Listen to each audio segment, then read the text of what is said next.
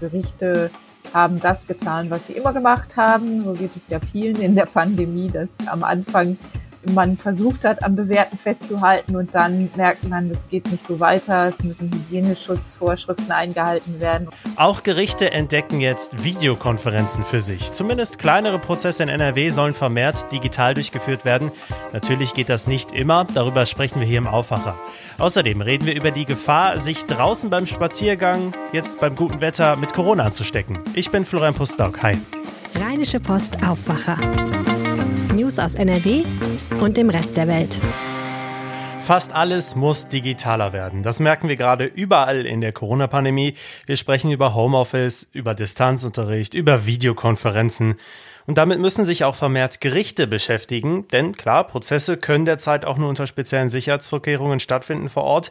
Das kann sich aber bald zumindest teilweise in NRW ändern. Darüber berichtet Kirsten Bialdiger für die Rheinische Post. Hi Kirsten. Hallo Florian. Urteile bald per Skype-Call oder wie kann ich mir das vorstellen? ja, das ist gar nicht äh, so utopisch, wie es jetzt vielleicht klingt. Jetzt gibt es erstmal den ersten Schritt. Das ist äh, nämlich der, dass Videokonferenzen möglich sind. Jedes Gericht in Nordrhein-Westfalen soll zumindest einen Online-Zugang bekommen und kann dann auch in mindestens einem Gerichtssaal in, in jedem Gebäude solch eine Videogerichtsverhandlung starten. Und bei welchen Prozessen werden diese Videoverhandlungen nicht möglich sein? Ich kann mir gut vorstellen, dass das nicht immer so einfach sein wird. Ja, es gibt äh, einen Paragraphen, der äh, Videoverhandlungen schon seit langem ermöglicht. Das ist der Paragraph 128a der Zivilprozessordnung. Und der wurde aber bisher fast gar nicht angewendet. Gerichte haben das getan, was sie immer gemacht haben. So geht es ja vielen in der Pandemie, dass äh, am Anfang man versucht hat, am Bewährten festzuhalten und dann merkt man, das geht nicht so weiter. Es müssen Hygieneschutzvorschriften eingehalten werden. Und seit 2020 hat eben die Nachfrage und der Wunsch nach diesen Videoverhandlungen stark zugenommen und äh, eben damit auch die Nutzung dieses Paragraphen der Zivilprozessordnung. Aber wie eben Zivilprozessordnung auch schon sagt, ist es äh, im Strafrecht nicht möglich. Im Strafrecht muss es weiterhin so sein, dass die Zeugen in Präsenz vor Gericht auftreten, der Richter muss denen ins Gesicht gucken können und so weiter. Aber jenseits dessen ist es auch nicht so, dass, so sagen es jedenfalls Anwälte, wünschenswert wäre, wenn nun überwiegend Videoverhandlungen an die Stelle von Präsenzverhandlungen treten würden. Beispielsweise kann man sich vorstellen, dass im Familienrecht, wenn beispielsweise nach einer Scheidung der Unterhalt strittig ist, dass es dann besser ist, die Parteien auch wirklich vor Ort zu haben und dass das eine Einigung dann eher ermöglicht, als wenn jeder mit seinem Anwalt oder jeder getrennt von seinem Anwalt möglicherweise noch vor der eigenen Kamera zu Hause sitzt und äh, ja und und da eben auf diese Art äh, den Prozess folgt. Ich glaube, das kennen wir alle von den Videokonferenzen. Die sind zwar eine sehr gute Lösung, aber wirklich persönliche Gespräche oder wichtige Gespräche führen wir dann doch lieber face to face, weil das einfach ja, mehr bringt, würde ich sagen. Äh, da, ganz genau. Und äh, um auf deine Anfangsfrage zurückzukommen, Skypen ist äh, tatsächlich dann ein weiterer Schritt. Also jetzt werden erstmal diese 800 Online-Zugänge ermöglicht. Dann hat aber auch NRW-Justizminister Peter Biesenbach schon angekündigt, dass er noch einen Schritt weitergehen will und auch Skype-Konferenzen ermöglichen will. Um noch eins hinzuzufügen, datenschutzrechtlich ist das Ganze äh, auf Herz und Nieren geprüft. Also der Datenschutzbeauftragte des Landes hat da zugestimmt. Ja, und, und auch sonst hat man sich an einen öffentlichen Dienstleister gehalten, der schon in Sachsen-Anhalt, in Schleswig-Holstein und in Hamburg und in Bremen diese Online-Konferenzen forciert hat. Und zwar greift man zurück, das ist jetzt für die Insider, auf Jitsi. Ja, müssen wir uns auf jeden Fall merken. Ja, warum hat es das nicht schon vorher gegeben? Ich weiß noch, vor knapp einem Jahr, so im ersten Lockdown, da wurden zahlreiche Prozesse auch verschoben. Das hatte einige Folgen. Da hätte man doch jetzt schon früher daraus lernen und früher reagieren können, oder? Ja, das war einfach nicht auf der Tagesordnung bisher. Aber die Pandemie, das muss man auch sagen, ist ja jetzt auch schon zwölf Monate alt. Und ja, das, das sagt zumindest die Opposition im Land, die SPD, sagt, ja, da hätte eigentlich schon vorher was passieren können. Auf der anderen Seite, es war wahrscheinlich einfach bisher nicht vorrangig im Blickpunkt. Viele andere Bereiche mussten schneller geregelt werden. Da war vielleicht auch die Dringlichkeit dann doch eine andere, beispielsweise die Schulen. Nun äh, ist es soweit und seit Februar sind diese Online-Zugänge, diese 800 ähm, angeblich auch schon verfügbar. Und noch kleiner, kleiner Fun Fact am Rande, äh, Köln, das Landgericht Köln ist ganz weit vorne. Ähm, dort ist in jedem Raum schon ein Zugang möglich und dort können also so viele Online-Verhandlungen geführt werden wie bisher sonst nirgends im Land. Das klingt doch schon mal etwas nach Digitalisierung. Ist das denn jetzt auch eine Dauerlösung?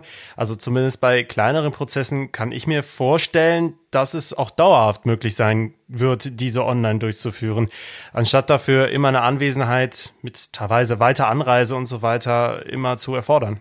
Ja, das, das ist eben auch ein weiterer großer Vorteil. Alleine wenn man daran denkt, dass ja bei größeren Prozessen auch mehrere Parteien mit unterschiedlichen Anwälten manchmal anreisen, Gutachter quer durch die Republik reisen und manches Mal ist es dann, geht es um die Erörterung einer Rechtsfrage, die vielleicht nicht mal eine Stunde in Anspruch nimmt und ein ganzer Arbeitstag ist weg. Also das wird viel beschäftigte Anwälte schon überzeugen, dass man diese Dinge künftig dann digital regeln kann. Es gibt aber auch wohl eine Minderheit von Anwälten, die das nicht so toll findet. Das äh, mag damit zusammenhängen, dass vielleicht auch ein bisschen Scheu da ist vor der Technik. Aber andere, die, es gibt ja auch, darf man ja nicht vergessen, nicht nur den gut verdienenden äh, Anwalt, sondern es gibt auch diejenigen, die zum Teil von Spesen leben und von Reisekostenerstattung und von Arbeitstagausfallregelung. Und für die könnte das natürlich Nachteile bedeuten. Dauerhaft also auch mehr Homeoffice für Juristen in NRW. Das ist möglich. Vielen Dank, Kirsten Bialdiga, für deinen Besuch im Podcast. Gerne. Die Wetteraussichten gibt's ja wie immer zum Ende des Aufwachers, aber auch jetzt sprechen wir darüber. Es war natürlich ein ziemlich heftiger Umsturz, ja, vor anderthalb Wochen noch mit der dicksten Winterjacke, die ich hatte, rausgegangen. Jetzt kommt die Übergangsjacke raus und auch die Sonnenbrille setzt sich wieder auf. Also das Wetter beschert uns gerade viele, viele Sonnenstunden und auch blauen Himmel. Vergangenes Wochenende haben natürlich auch tausende Menschen das Wetter in NRW genossen. An einigen Stellen in den Städten ist es dann trotz Pandemie auch zu voll geworden und zu viele Menschen sind sich zu nahe gekommen. Wir haben auch gestern hier im Podcast schon darüber gesprochen. Die Stadt Düsseldorf hat gestern Abend massive Einschränkungen beschlossen. Nächstes Wochenende sollen mehrere neue Regeln gelten. Erstens, durch die Altstadt soll man nur noch gehen können und sich zum Beispiel zum Eisessen nicht hinsetzen dürfen. Zweitens, die Maskenpflicht wird erweitert und gilt dann auch von den Rheinterrassen im Norden bis zur Dreieckswiese vor dem Kitt. Drittens, die Autozufahrt zum Mannesmannufer wird gesperrt. Viertens, die Freitreppe am Burgplatz bleibt vorerst gesperrt. Und fünftens wird es noch ein Krisengespräch für Regeln am Karlsplatz geben. Also nächste Woche soll dann entschieden werden, ob die Regeln weiter gelten sollen. Ihr seht, Thema draußen spazieren gehen in großen Mengen ist ein Problem. Wie groß das Risiko ist, sich mit dem Coronavirus beim Spazierengehen draußen anzustecken, darüber rede ich jetzt mit meinem Kollegen Wolfram Görz.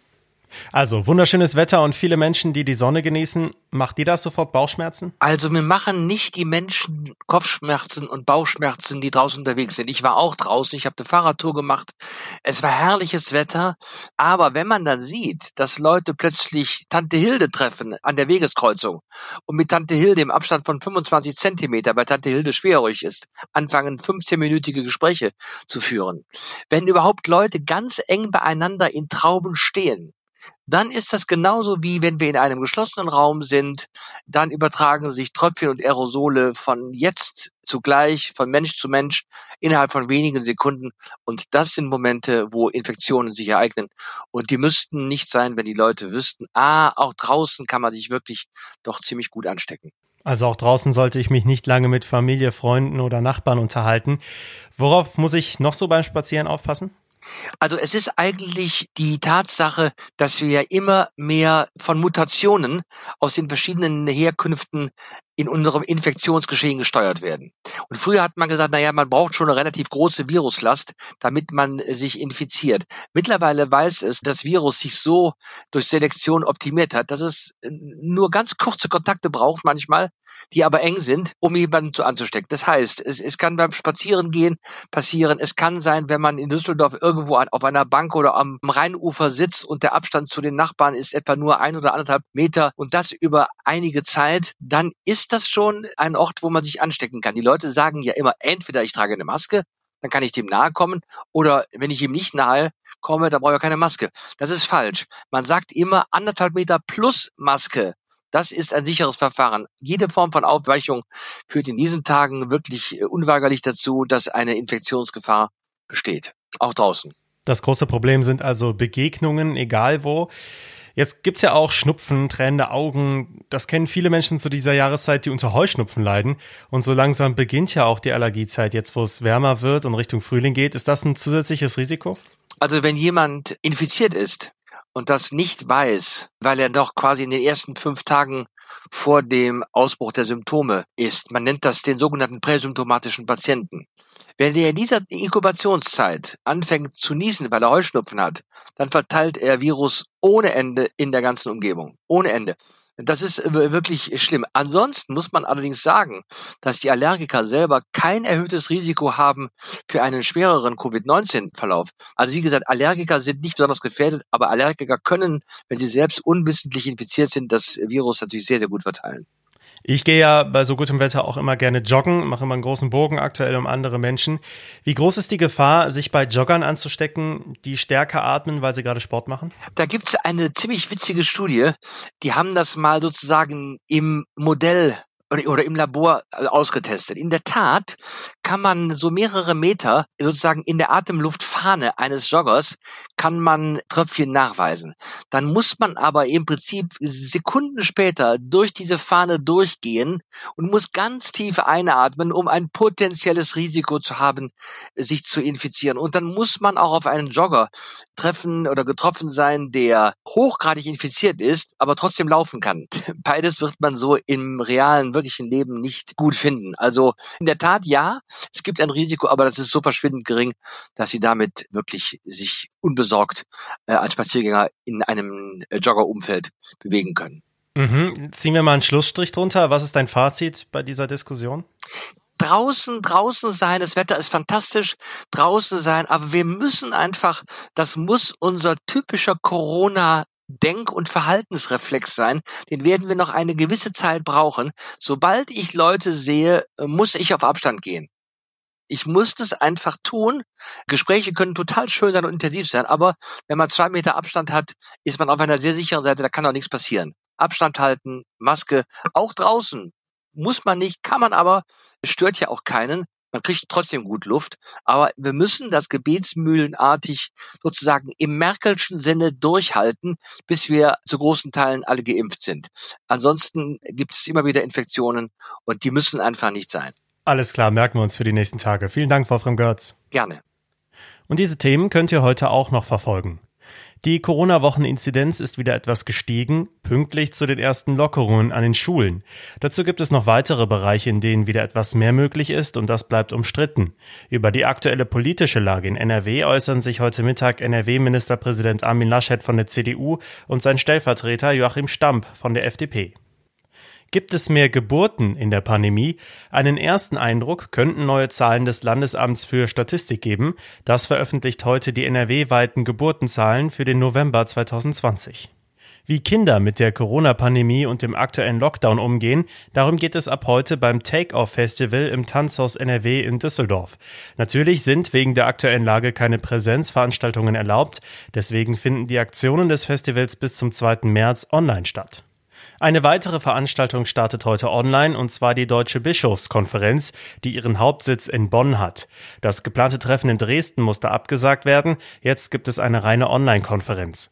Es geht natürlich auch um die derzeitige Welle von Kirchenaustritten und die Diskussion um die Aufarbeitung des sexuellen Missbrauchs von Kindern durch Priester. In Hagen endet heute voraussichtlich ein Prozess zu einer tödlichen Messerattacke auf eine Frau. Ein 25-Jähriger soll seine Lebensgefährtin im Juni 2020 mit 49 Stichen getötet haben. Die Staatsanwaltschaft fordert lebenslange Haft wegen Mordes.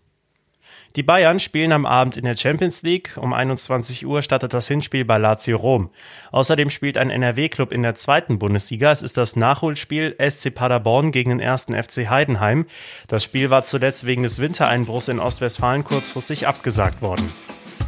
Der Frühling bleibt vorerst in NRW. Das Wetter wird auch heute richtig schön. Beim Spazierengehen bitte auch draußen aufpassen, haben wir heute im Aufwacher hier besprochen. Ein paar Wolken sind mit dabei. Ansonsten bleibt es sonnig und trocken bei 15 bis 18 Grad maximal. Morgen scheint fast nur die Sonne, es bleibt auch warm. So geht es die Woche erstmal weiter. Richtung Wochenende könnte es dann vielleicht etwas kühler werden wieder. Das war der Aufwacher am Dienstag, den 23. Februar. Meldet uns gerne, wenn ihr uns etwas sagen möchtet über aufwacher.rp-online.de. Ich bin Florian Pustlauk. Macht's gut. Mehr Nachrichten aus NRW gibt's jederzeit auf RP Online. rp-online.de